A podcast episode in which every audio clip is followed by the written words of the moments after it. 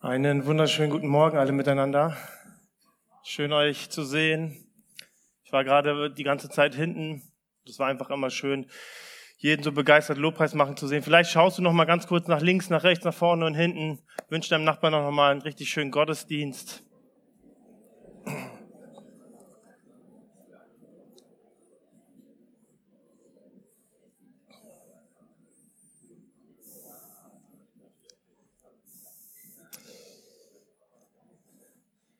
Es wurde schon im Februar einmal angekündigt, wir starten heute eine neue Predigtreihe, nämlich zum Philipperbrief und die heißt Schein, also leuchten. Und wir waren ein kleines Team, haben uns viele Gedanken gemacht und wir waren so voller Hoffnung, dass dieser Brief, diese Predigtreihe was richtig Gutes für dich sein wird, weil es auch der Brief der Freude genannt wird. Und ich wünsche mir auf jeden Fall, definitiv mehr Freude in meinem Leben und dieser Brief scheint irgendwie davon Ahnung zu haben. Also der Brief wurde von Paulus an die Gemeinde in Philippi geschrieben und diese Gemeinde hatte er gegründet auf einer seiner Missionsreisen. Und schon damals, als er die Gemeinde gegründet hatte, war er, musste er mit ziemlich viel Widerstand kämpfen. Das war eine römische Stadt oder eine römische Region und diese Region war nur so von Patriotismus erfüllt, stolz. Und als jemand wie Paulus dorthin kam und sagte, hey, Jesus Christus ist Gott, Jesus Christus ist Herr, musste er mit sehr viel Widerstand rechnen und leben. Und auch als er diesen Brief schreibt an die Gemeinde, findet sich die Gemeinde in genau derselben Situation. Aber das Spannende ist eigentlich an diesem Brief, in welcher Situation Paulus ihn schreibt nämlich im Gefängnis. Und mit hoher Wahrscheinlichkeit musste er mit seiner Hinrichtung rechnen. Und ist es nicht interessant, dass er in solch einer Situation nur so voll Freude ist und von ihr schreibt. 16 Mal ganz genau wird Freude in diesem Brief erwähnt. Und diese Freude, sie gilt auch uns. Und dieser Brief möchte uns zeigen, dir und mir, wie wir an diese Freude herankommen, wie wir in ihr wachsen und wie wir sie auch in unserem Leben festhalten können. Und dafür möchte ich nochmal beten. Jesus, ich danke dir, dass heute Sonntag ist, dass wir in deinem Namen zusammenkommen dürfen. Und ich danke dir von Herzen, dass du uns heute Morgen etwas zu sagen hast, weil du uns liebst, weil du dir wünschst, dass unser Leben überquillt, nicht von Stolz, sondern von, von deiner Freude. Und ich bete, dass du unsere Herzen dafür öffnest, für das, was du uns jedem Einzelnen persönlich zeigen möchtest und dass du mir Gnade schenkst, dein Wort zu verkündigen. Amen. Freunde, als Pastor, ne, bin ich ganz ehrlich, ist man nicht so viel unterwegs. Man muss immer ständig arbeiten. Ne? Aber letzte Woche war ich mal mit meiner Family unterwegs. Wir waren in Dortmund, haben meinen alten Pastorkollegen aus Augsburg besucht und wir wollten einen Tag so richtig schön als Family genießen und haben mal gegoogelt, was kann man da so oder was muss man unbedingt in Dortmund mal machen. Natürlich ins Stadion gehe ich nicht. Ich hoffe, ihr wisst warum. Aber da stand so Bouldern, das ist so ein Must-Have. Habe ich noch nie gemacht und wir sind da hingegangen. Also Bouldern ist so Klettern ohne Seil. Ich habe sogar ein Bild für euch, für euch mitgebracht aus der Kletterhalle aus Dortmund. Also ich habe das nie zuvor gemacht und wie das ist, wenn man in so eine fremde Welt eintaucht, man versucht erstmal nicht aufzufallen. Und zum Glück sehe ich ganz sportlich aus, so, das ist dann schon mal in Ordnung und bin dann so durch die Gänge gegangen und habe so ganz professionell mir die Wände angeschaut, so was mache ich als erstes und wie könnte ich da am besten hochklettern, aber ich hatte natürlich keine Ahnung. Und eigentlich hatte ich nur Angst zu starten, weil ich Angst hatte, mich zu blamieren. Und deswegen habe ich die Leute erstmal beobachtet, wie machen die das. Und als ich gestartet bin, habe ich auch echt einiges hinbekommen, weil ich habe ja ein bisschen Muckis und die helfen dabei ziemlich gut. Und ich habe mich da so an allen möglichen Sachen durchgehangelt, aber spätestens ab der Stufe 5, also es gab so Stufe 1 bis 8, ab Stufe 5 wurde es richtig schwierig. Weil er hatte manchmal nur noch so zwei Millimeter Griff, so Griff und da bringen die auch Muckis nix. So. Und ich musste feststellen, egal wie viel Kraft ich auch habe, ich bin kein Kletterer. Ich habe nicht dieses Mindset und ich habe nicht mal die richtigen körperlichen Voraussetzungen dafür. Und auch Muskeln helfen dabei nicht. Und das Ergebnis war, ich war natürlich übermutig, ich wollte zeigen meinen Jungs, was für ein Klettermann bin. Ich hatte übelst einen Muskelkater. Konnte nicht mal meine Hand richtig öffnen. Und natürlich hat es Spaß gemacht, aber ich war mir sicher, wenn ich das so noch ein paar Mal weitermachen würde, würde die Freude oder der Spaß sehr schnell vergehen. Für diese Art von Sport braucht man ein gewisses Mindset. Und man braucht auch die richtigen körperlichen Voraussetzungen. Und die muss man trainieren, um Freude zu finden. Und genauso ist es auch bei uns im Glauben. Es ist gar nicht so anders. Wir, wir hören von diesem Leben mit Jesus, dass es Freude machen soll. Und wir sehen uns nach dieser Freude im Glauben. Wir strecken uns aus, wir, sind, wir starten total motiviert und doch, vielleicht geht's dir so wie mir, stellen wir immer wieder in unserem Leben fest, dass irgendwas fehlt, damit die Freude auch bleibt. Damit der Glauben auch weiterhin Freude macht. Und manchmal strengen wir uns dann einfach mehr an, wir lesen mehr Bibel oder wir tun irgendwelche Dinge. Und das hilft auch manchmal ein bisschen, aber es bringt nicht langfristig was ins Rollen. Und vielleicht kennst du das. Ich kenne das auf jeden Fall. Aber dieser Brief möchte uns Hoffnung machen, dass es nicht dabei bleiben muss. Und deswegen wollen wir mal in den heutigen Text einsteigen. Wir finden ihn in Philippa 2, die Verse 12 bis 18. Und da schreibt der gute Paulus, was folgt daraus, liebe Freunde? So wie ihr Gott bisher immer gehorsam gewesen seid, sollt ihr euch ihm auch weiterhin mit Respekt und tiefer Ehrfurcht unterstellen und alles daran setzen, dass eure Rettung sich in eurem Leben voll und ganz auswirkt. Nicht nur, wenn ich bei euch bin, sondern erst recht jetzt, während meiner Abwesenheit. Gott selbst ist ja in euch am Werk und macht euch nicht nur bereit, sondern auch fähig, das zu tun, was ihm gefällt. Verbannt alle Unzufriedenheit und alle Streitsucht aus eurer Mitte. Denn ihr sollt ein tadelloses Leben führen, das in keiner Weise vom Bösen beeinflusst ist. Wenn ihr als Kinder Gottes mitten in dieser verdorbenen und heillosen Welt vorbildlich lebt, werdet ihr unter euren Mitmenschen wie Sterne am, Himmel, am Nachthimmel leuchten. Haltet daher an der Botschaft fest, die zum Leben führt. Dann kann ich an dem Tag, an dem Christus wiederkommt, voll Zuversicht entgegen, euch entgegensehen, glücklich darüber, dass ich das Ziel meiner Arbeit nicht verfehlt habe und dass meine Mühe nicht umsonst gewesen ist. Und selbst wenn ich zum Tod verurteilt werde und sterben muss, werde ich mich freuen. Mein Leben ist dann wie ein Trankopfer, das für Gott ausgegossen wird und das eure Opfergabe vervollständigt den Dienst, den ihr Gott aufgrund eures Glaubens erweist. Ja, auch dann werde ich mich freuen. Außerdem habe ich auch Teil an der Freude, die euch alle erfüllt. Macht ihr es genauso. Freut euch und nehmt teil an meiner Freude. Allein in diesem Abschnitt ganz viel Freude. Also nochmal zum Hintergrund der Gemeinde, an die Paulus schreibt. Sie ist einer seiner Vorzeigegemeinden. Trotz der Widerstände, in denen sie lebten, waren sie total begeistert von Jesus und lebten in Gehorsam. Und doch sah er einige Gefahren bei ihr, bei ihnen. Wenn wir uns die Verse 1 bis äh, 5 anschauen, dann wird, werden die dort auch beschrieben. Und diese Gefahren weckten bei Paulus den Eindruck, dass die Einheit ihrer Gemeinschaft in Gefahr bestand.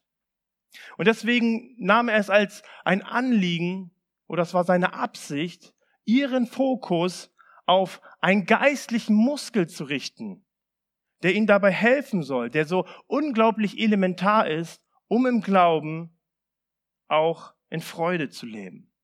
Und dieser geistliche Muskel, von dem Paulus spricht, das ist die Heiligung. Ein Wort, das unserer Zeit fremder nicht sein könnte. Heiligung.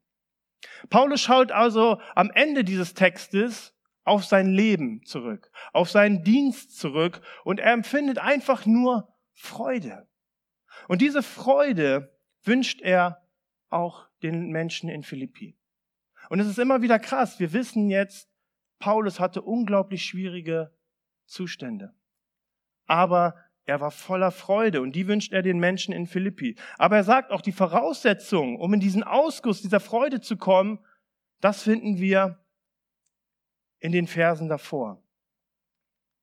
Also Heiligung ist der geistliche Muskel, der uns in ein Glaubensleben mit Freude führt. Warum ist das so? Weil in der Heiligung die Sünde zu überwinden, ist etwas unglaublich Schönes. Aus seinem Leben Dinge zu entfernen, die dort nicht hingehören, die uns bremsen, die uns immer wieder auf den Boden werfen, das ist etwas unglaublich Schönes. Wir alle werden an unterschiedlichen Bereichen unseres Lebens schon festgestellt haben, dass wenn wir Kompromisse mit der Sünde eingehen, die uns so viel Glück versprechen, dass sie uns am Ende eigentlich nicht wirklich Glück bringen. Und schon gar nicht anhaltende, dauerhafte Freude. Aber wenn du in deinem Leben, in deiner Nachfolge mit Jesus, die Erfahrung gemacht hast, etwas in Heiligung zu überwinden, die Erfahrung gemacht hast, hey, dass Jesus wirklich etwas in deinem Leben verändern kann, dann ist Heiligung etwas Vollkommenes, was zu deiner Freude beiträgt. Wie kommen wir nun dazu, dass wir fit werden, dass wir in diese Freude hineintauchen? Paulus gibt uns in diesem Abschnitt ganz genau zwei Aufforderungen. Und die erste Aufforderung, die er uns gibt, ist, bereite dich vor für Gott. Ich weiß nicht, ob man es sieht. Ich habe mal so einen hübschen Mann genommen, der sich für seine Hochzeit vorbereitet. Ich lese nochmal die Verse vor aus 12. So wie ihr Gott bisher immer gehorsam gewesen seid, sollt ihr euch ihm auch weiterhin mit Respekt und tiefer Ehrfurcht unterstellen und alles daran setzen, dass eure Rettung sich in eurem Leben voll und ganz auswirkt. Nicht nur, wenn ich bei euch bin, sondern erst recht jetzt während meiner Abwesenheit. Also alles daran zu setzen, dass eure Rettung sich in eurem Leben voll und ganz auswirkt. In einer anderen Übersetzung steht auch ein bisschen mehr Aufforderung, bewirkt euer Heil. Und Paulus meint damit nichts anderes als seid alle Zeit gehorsam. Bemühe dich, Gott gehorsam zu sein. Und das egal, ob jemand gerade zuschaut oder auch nicht. Und da hineinzuwachsen, das kann man mit Heiligung bezeichnen. Aber die Frage ist für uns, vielleicht hast du dir sie auch schon gestellt, wie trägt Heiligung zur Errettung bei? Weil jeder fromme Christ müsste jetzt eigentlich gesagt haben, na na, Daniel, Errettung ist doch Gnade.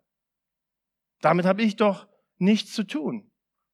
Und das Wichtige ist, bei Paulus müssen wir verstehen, wenn er von Errettung spricht, dann spricht er von, manchmal von einem Ereignis der Rettung in der Vergangenheit. Er spricht manchmal von einem Ereignis in der Gegenwart und manchmal von einem Ereignis in der Zukunft. Also Errettung ist nicht ein Ereignis, wo wir jetzt an Jesus glauben, das annehmen, was er für uns getan hat, wir packen es in die Tasche und es ist fertig, sondern es ist ein Prozess. Errettung ist ein Prozess, der aus vielen Teilen besteht. Und lass mich das nochmal kurz aufklären. Also, woran hängt deine, deine Errettung? Sie hängt allein an das, was Jesus Christus für uns am Kreuz getan hat. Daran hängt sie, dass er für dich gestorben ist und dass er auferstanden ist. Jesus Christus ist entscheidend. Und dazu können wir nichts beitragen. Er allein hat das getan. Aber die anderen Teile, wie die Heiligung, sind weitere Teile unserer Errettung, weil Jesus für uns gestorben und auferstanden ist. Es ist also die Konsequenz, die Jesus mit sich gebracht hat. Also Jesus ist für uns gestorben, er ist auferstanden und damit hat er alles vorbereitet, die Bedingungen geschaffen für all das, was danach kommt. Also all das, was danach kommt, dient dazu, um das herauszuarbeiten, was Jesus schon längst für dich getan hat. Ich weiß nicht, wie es euch geht. Wir befinden uns gerade im März, aber ich hätte richtig Lust auf Campingurlaub. Stell dir vor, jemand sagt, Ingo, der gute Mann braucht Urlaub. Und wie ich natürlich bin, ich habe den Ingo gern, einen richtig schönen Urlaub am Strand und all inclusive. Ich suche mir ein richtig schönes Programm aus, schöne Aktivitäten. Ingo geht gerne joggen, also richtig gute Plätze. Da hat Ingo nichts mit zu tun. Das bin ich, der ihm das gibt. Aber es liegt doch an Ingo. Das, was ich ihm geschenkt habe, all die Voraussetzungen, die ich für ihn jetzt geschafft habe, die auch herauszuarbeiten. Und so ist das auch mit der Heiligung. In der Heiligung arbeiten wir heraus, was Jesus für uns längst getan hat. Aber jeder, der sich für Jesus entschieden hat, vielleicht auch ein bisschen länger unterwegs ist, wird in seinem Leben festgestellt haben, in meinem Leben ist noch nicht alles so in Ordnung. Ich hoffe es.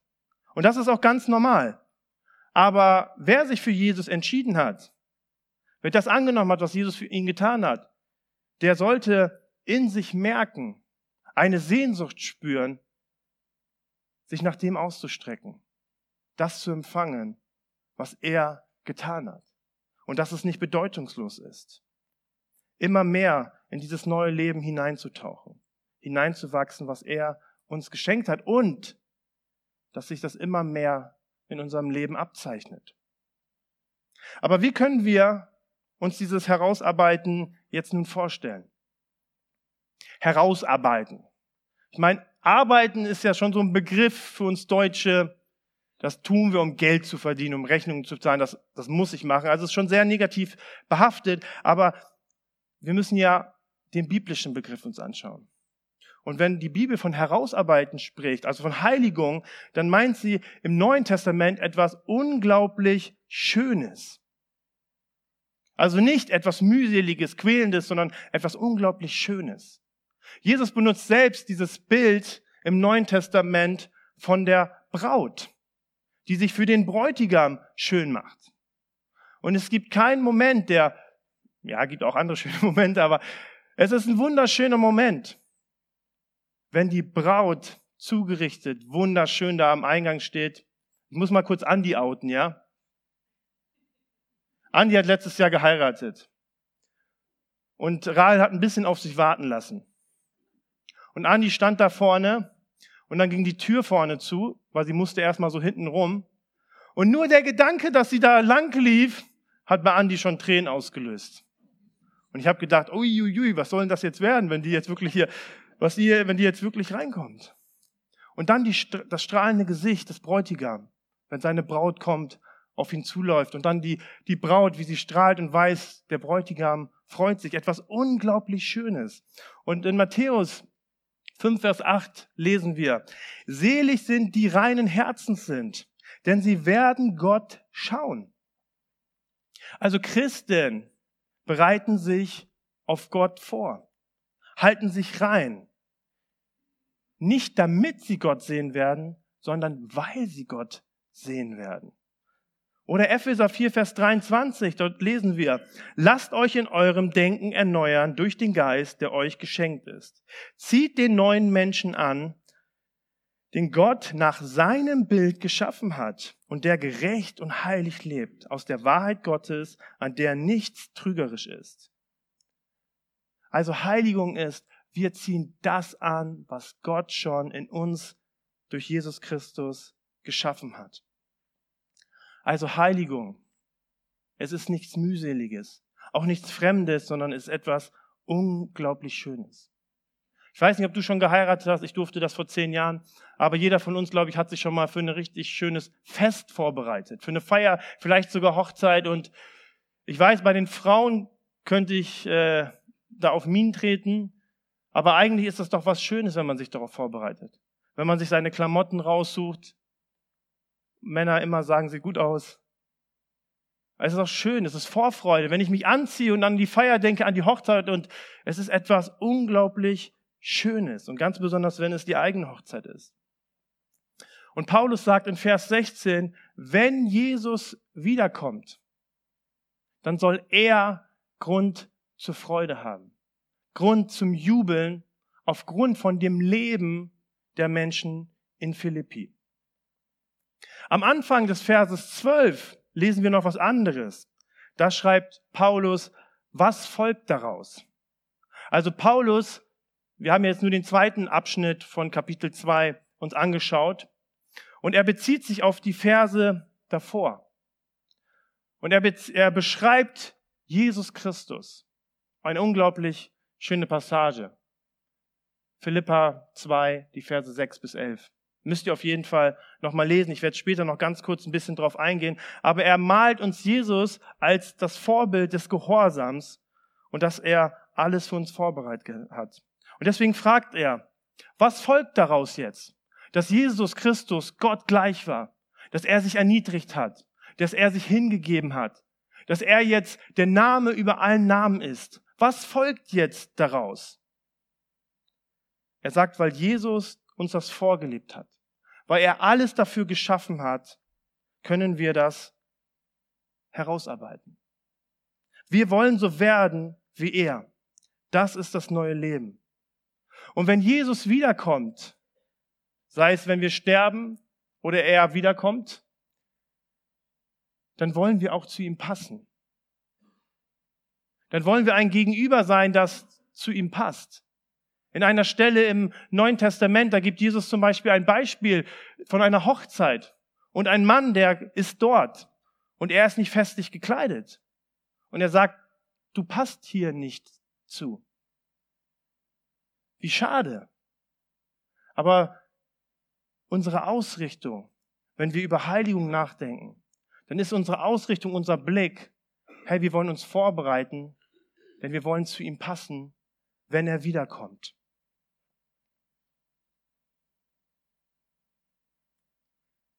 Hey, was gibt es Schöneres, wenn Beziehungen von Liebe, von Geduld und auch von Ge Vergebung geprägt sind?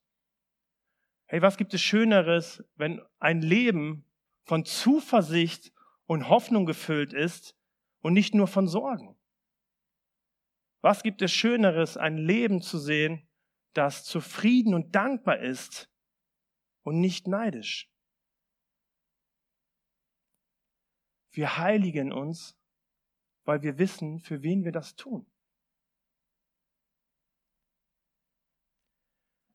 Wenn das jetzt aber so schön ist, vielleicht habt ihr diese Stelle gesehen und habt geschluckt, Warum schreibt Paulus dann auf einmal mit Furcht und Zittern? Wenn Heiligung so etwas Wunderschönes ist, warum sollen wir das jetzt mit Furcht und Zittern tun? Aus dem ganz einfachen Grund, weil es um Gott geht. Von Gott geliebt zu werden und uns seine Kinder nennen zu dürfen, das ist nicht selbstverständlich. Unsere Errettung hat ihn alles gekostet. Er hat seinen Sohn gegeben. Und auch unsere Heiligung kostet uns etwas. Heiligung ist kein Selbstläufer. Seine Muskeln zu trainieren ist auch mit Anstrengung verbunden. Und es ist anstrengend, standhaft zu bleiben. Es ist anstrengend, dran zu bleiben.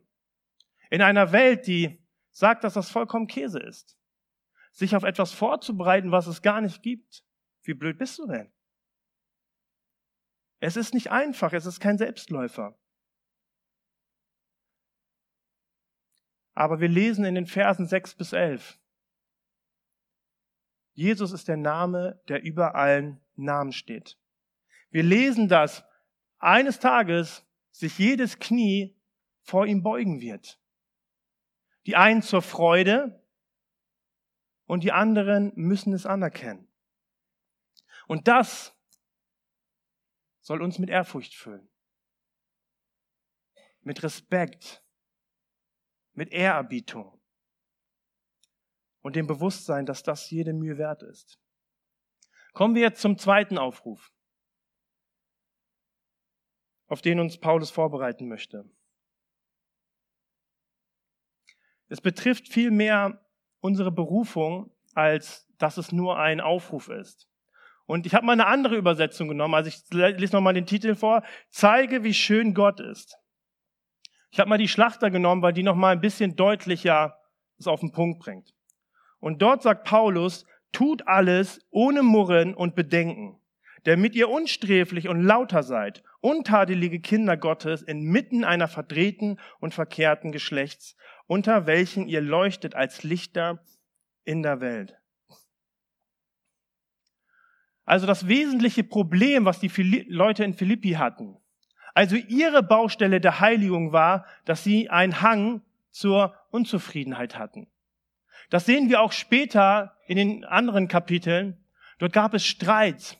Die haben sich gegen, zwei Frauen haben sich gegeneinander aufgestellt und die Einheit war gefährdet.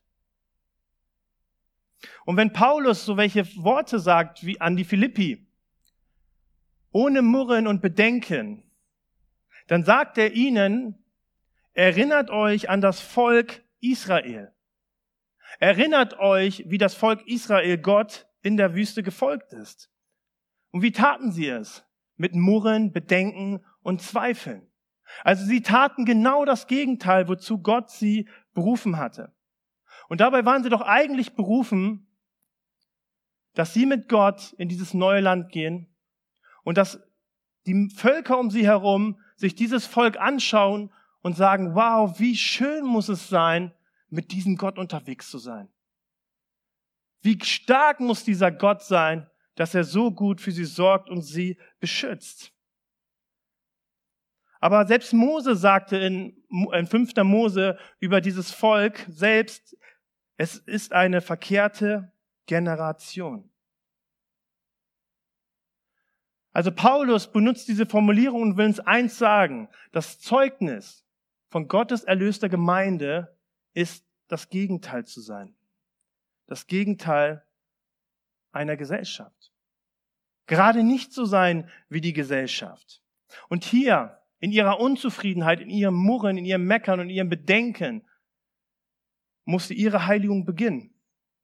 Aber zum Glück kennen wir das nicht, oder? Murren und Bedenken. Die Welt hat Anfang des Jahres Folgendes aus einer Umfrage herausgefunden. Und ich glaube, ich erzähle euch hier nichts Neues. Aber sie sagen, niemand ist so pessimistisch wie die Deutschen. Wundert uns nicht. Und trotzdem wollen wir es nicht wahrhaben, oder? Es ist kein Geheimnis, dass die Deutschen, dazu gehören wir auch leider, pessimistisch sind. Wir fühlen uns nicht wohl dabei, uns gut zu fühlen. Könnte ja alles noch schlimmer werden und dann ist es noch schlimmer. Also wir haben einen Hang, wir haben einen Hang zur Unzufriedenheit, auch unter uns Christen. Hey, wie oft mosern wir mit unserem Leben, mit unseren Umständen, mit unserem Partner, mit Gottes Führung, mit unserer Gemeinde. Und Paulus sagt, das sind Dinge, die rauben Freude. Die sind nicht die Erinnerung an Gott, mach das mal bitte anders, damit ich mich freuen kann, sondern sie rauben uns Freude, sie dämpfen die Freude, weil wir immer nur bei uns bleiben.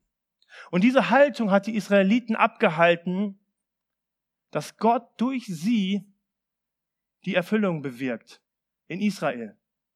Hey, was für eine Freude haben sie verpasst. Als die nächste Generation in das Volk, wir hatten ja, glaube ich, letztes Jahr eine Predigtreihe zu, ähm, zu Josua, als die nächste Generation in dieses Land eingezogen ist. Jeder sein Erbteil bekommen hat. Gott gezeigt hat, wie mächtig er ist. Er wieder mal einfach das Wasser teilt. Und sie haben es verpasst, all diese Freude, weil sie diese Haltung hatten. Und wenn wir in einer Gesellschaft leben, in der Murren und Bedenken, wo Zweifeln unsere Kultur sind und wir anders leben, hey, dann hat das eine Wirkung. Dann macht das einen Unterschied. Nicht, dass wir komisch sind, macht einen Unterschied, sondern dass wir anders sind, dass wir Freude in uns tragen, Zuversicht in uns tragen. Und das ist das Ziel von Gott mit Heiligung. Als seine Kinder, tadellos, wie Sterne am Nachthimmel sollen wir, strahlen, äh, sollen wir strahlen. Und jeder, der abends mal sich die Sterne angeguckt hat, weiß, das ist etwas Wunderschönes. Wir leben in einer verkehrten Welt. Und ich weiß, wir haben gerade ganz viel zu meckern, was alles schief läuft, aber ihr müsst wissen, Paulus hat diese Verse vor 2000 Jahren geschrieben. Eine Welt, die Gott nicht kennt. Und sein Rat ist nicht, hey, halt dich bloß fern, geh weg, sondern lebe darin und zeige den Menschen, wie gut Gott ist. Ihr Lieben, diese Welt braucht keine Christen, die sich nicht von den anderen unterscheiden, sondern sie brauchen Menschen, die ihnen zeigen, dass es etwas weit Schöneres gibt. Etwas viel Besseres, als dass sie nur hier so auf Erden finden. Wisst ihr, ich will jetzt gar nicht hier so prahlerisch klingen, aber mir ist es immer so wichtig, wenn ich ins Fitnessstudio gehe. Natürlich trainiere ich meine Muckis und ich will auch hart trainieren, macht Spaß. Aber mir ist es so wichtig, den Menschen dort zu begegnen. Die wissen alle, ich bin Pastor.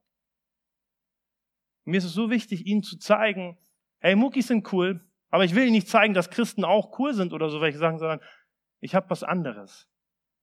Ich habe etwas, was mehr ist als das, was sie in diesem Studio erleben. Und es gibt keine bessere Zeit als jetzt für uns Christen zu scheinen. In unserer Gesellschaft ist so viel Unzufriedenheit und so viel Angst. Und wir können ihnen zeigen, dass es anders geht. Auch in dieser Zeit mit Freude und Zuversicht im Leben unterwegs zu sein. Warum? Weil wir wissen, woher wir es haben.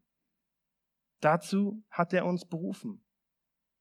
Unsere Heiligung in einer dunklen, gebrochenen Welt. Sie soll strahlen. Und es gibt nichts Schöneres als ein richtig schöner Sternenhimmel. Aber ich möchte noch mal zu meinem Einstieg zurückkommen, wo ich versucht habe zu klettern. Ich habe festgestellt, mit reiner Kraft und Anstrengung ist das nicht möglich. Es ist nicht möglich, wenn wir uns einfach nur anstrengen, versuchen, uns zu heiligen. Und deswegen gibt uns Paulus auch einen Schlüssel am Anfang von Vers 16. Ich glaube, ich habe den gar nicht mehr mit drin. Genau, ich lese ihn euch nochmal vor. Und da sagt Paulus, indem ihr das, Entschuldigung, indem ihr das des Botschaft, ich habe in, indem ihr die Botschaft, ich glaube, ich habe zwei äh, Verse zusammen gemixt, indem ihr die Botschaft festhaltet, die zum Leben führt. Das ist jetzt meine Übersetzung, okay? Indem ihr die Botschaft festhaltet, die zum Leben führt. Gerade wenn wir uns bemühen, gerade wenn wir uns anstrengen, ist es so wichtig, dass wir von dieser Botschaft, die zum Leben führt, erfüllt und ergriffen sind. Von dem, was Gott uns in Jesus Christus geschenkt hat. Das bestmögliche Leben. Und ist es nicht interessant, dass wir eigentlich so oft versuchen, mit Ungehorsam glücklich zu werden?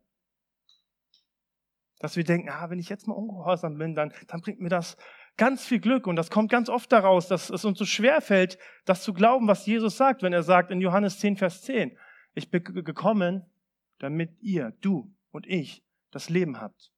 Und zwar in Überfluss.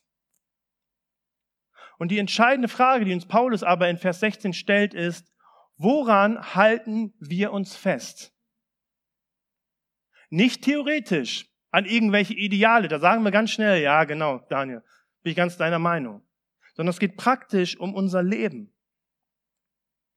Woran halten wir uns fest, wenn wir uns heiligen, wenn wir diesen Weg des Gehorsams gehen? Ich habe ja gerade eben schon davon gesprochen, dass Paulus und unbedingt, ihr müsst euch das durchlesen. Es ist unglaublich schön, dieses Kapitel. Aber die Verse, in den Versen 6 bis 11 malt er uns ein Bild von Jesus. Jesus, der Gott gleich ist, der sich erniedrigt und den Gott erhöht. Unglaublich, dogmatisch, da ist das ganze Evangelium drin. Aber Paulus sagt das nicht, weil er jetzt hier eine Dogmatik aufstellt, so mäßig, das müsst ihr glauben, das müsst ihr lernen, sondern weil er uns Jesus Herz zeigen möchte. Weil die Gefahr war ja, dass Uneinheit entsteht, dass die Menschen sich untereinander entzweien und sich von Jesus entfernen. Und deswegen möchte er ihnen eigentlich damit Jesus Herz zeigen. Und es ist so wichtig, dass unser so oft egoistisches Herz von diesem Weg, den Jesus ging, erschüttert wird. Also wir lesen dass Jesus Gott gleich war. Er war Gott. Aber er hielt das nicht fest wie ein Raub, sondern erniedrigte sich. entäußerte sich und war gehorsam bis zum Kreuzestod. Schauen wir uns mal das Gegenstück an, was die Bibel uns gibt. Die Bibel ähm, vergleicht ganz oft den ersten Adam und sagt, Jesus ist der letzte Adam. Was finden wir beim ersten Adam, der erste Mensch? Er war nicht Gott, aber er wollte Gott sein. Wir finden bei Jesus, Jesus widerstand unter unglaublich schwierigen Bedingungen der Versuchung und er erfüllte das Gesetz und er trug sogar Ungerechtigkeit. Bei Adam finden wir, er gab unter idealen Bedingungen der Versuchung nach und war ungehorsam. Jesus übernahm Verantwortung für die ganze Sünde und Schuld der Welt. Adam, der wollte die Schuld auf seine Frau Eva schieben. Durch Jesus kam Gerechtigkeit, Freispruch und das ewige Leben. Was kam durch Adam? Sünde, Chaos, Zerstörung in diese Welt. Jesus brachte Freiheit und tragfähige Freude. Und durch Adam kam Versklavung, Sucht und Scham. Aber weil Jesus diesen Weg gegangen ist, hat Gott ihm, der Vater, den Namen über allen Namen gegeben. Und was ich gerade eben schon gesagt habe, jedes Knie wird sich einmal vor ihm beugen. Es ist so schön darin zu sehen, jeder, der diesen Weg der Heiligung geht, wird niemals zu kurz kommen. Gott wird nicht, Gott wird dafür sorgen, sondern mit königlicher Würde werden wir geschmückt. Und jetzt nochmal zu meiner Frage. Woran hältst du eigentlich fest? Nicht theoretisch, sondern wirklich praktisch in deinem Leben. Wenn Paulus diese Verse schreibt, sollten wir dann nicht in Jesus alles haben? Siehst du nicht, wie sehr dich Gott durch Jesus liebt? Verstehst du nicht, dass du ihm wirklich vertrauen kannst?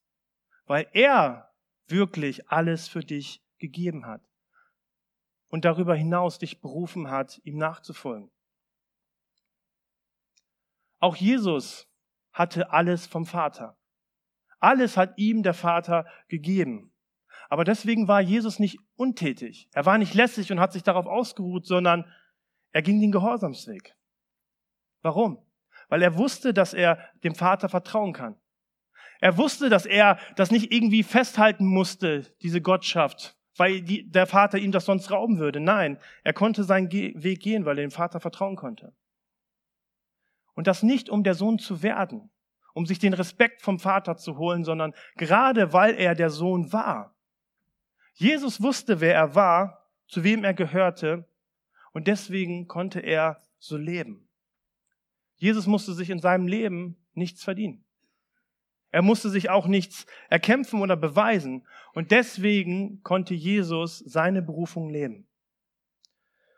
Und wenn du an Jesus glaubst, die Band darf gerne schon nach vorne kommen.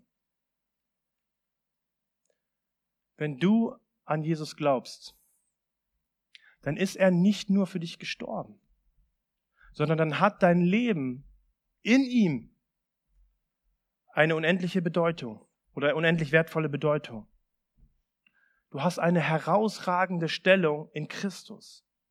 Und du musst dir diese Stellung nicht erarbeiten, sondern sie ist dir gegeben. Aber weil sie dir gegeben ist, weil er alles dafür geschaffen hat, ist unsere Berufung, das herauszuarbeiten, dass das aus deinem Leben kommt, aus deinem Leben herausscheint und dass Menschen sehen, wie gut Gott ist, Jesus hat uns gezeigt, wie man lieben kann, wie man dienen kann. Und er hat alles für dich vorbereitet, so ausgerichtet, dass dein Leben so leben kann. Und das wird tragfähige und tiefe Freude in dein Leben bringen. So wie bei Paulus, der auf das Ende seines Lebens schaut und denkt, wow, ich werde vielleicht hier hingerichtet, aber mein Herz hat nichts anderes als Freude, weil ich weiß, zu wem ich gehöre weil ich weiß, welchen Weg ich gegangen bin und wo ich landen werde.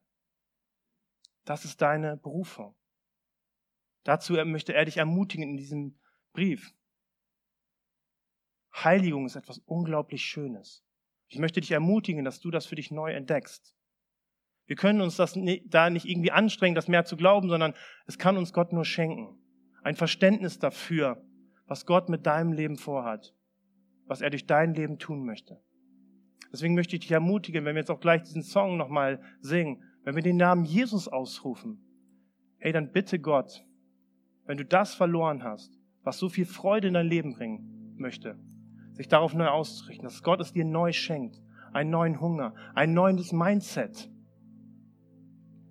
dich darin zu trainieren, dich zu heiligen.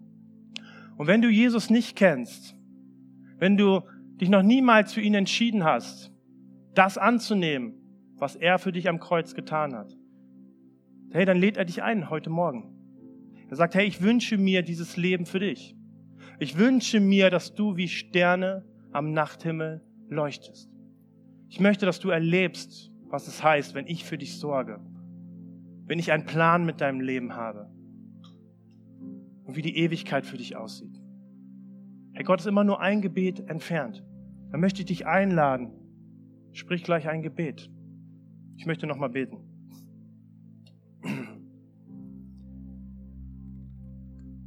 Jesus, ich danke dir, dass du ein Leben in Überfluss für uns vorbereitet hast. Und du siehst auch bei der Gemeinde in Philippi, um uns herum ist es so laut, so viele Stimmen, die uns Glück und Freude versprechen wollen.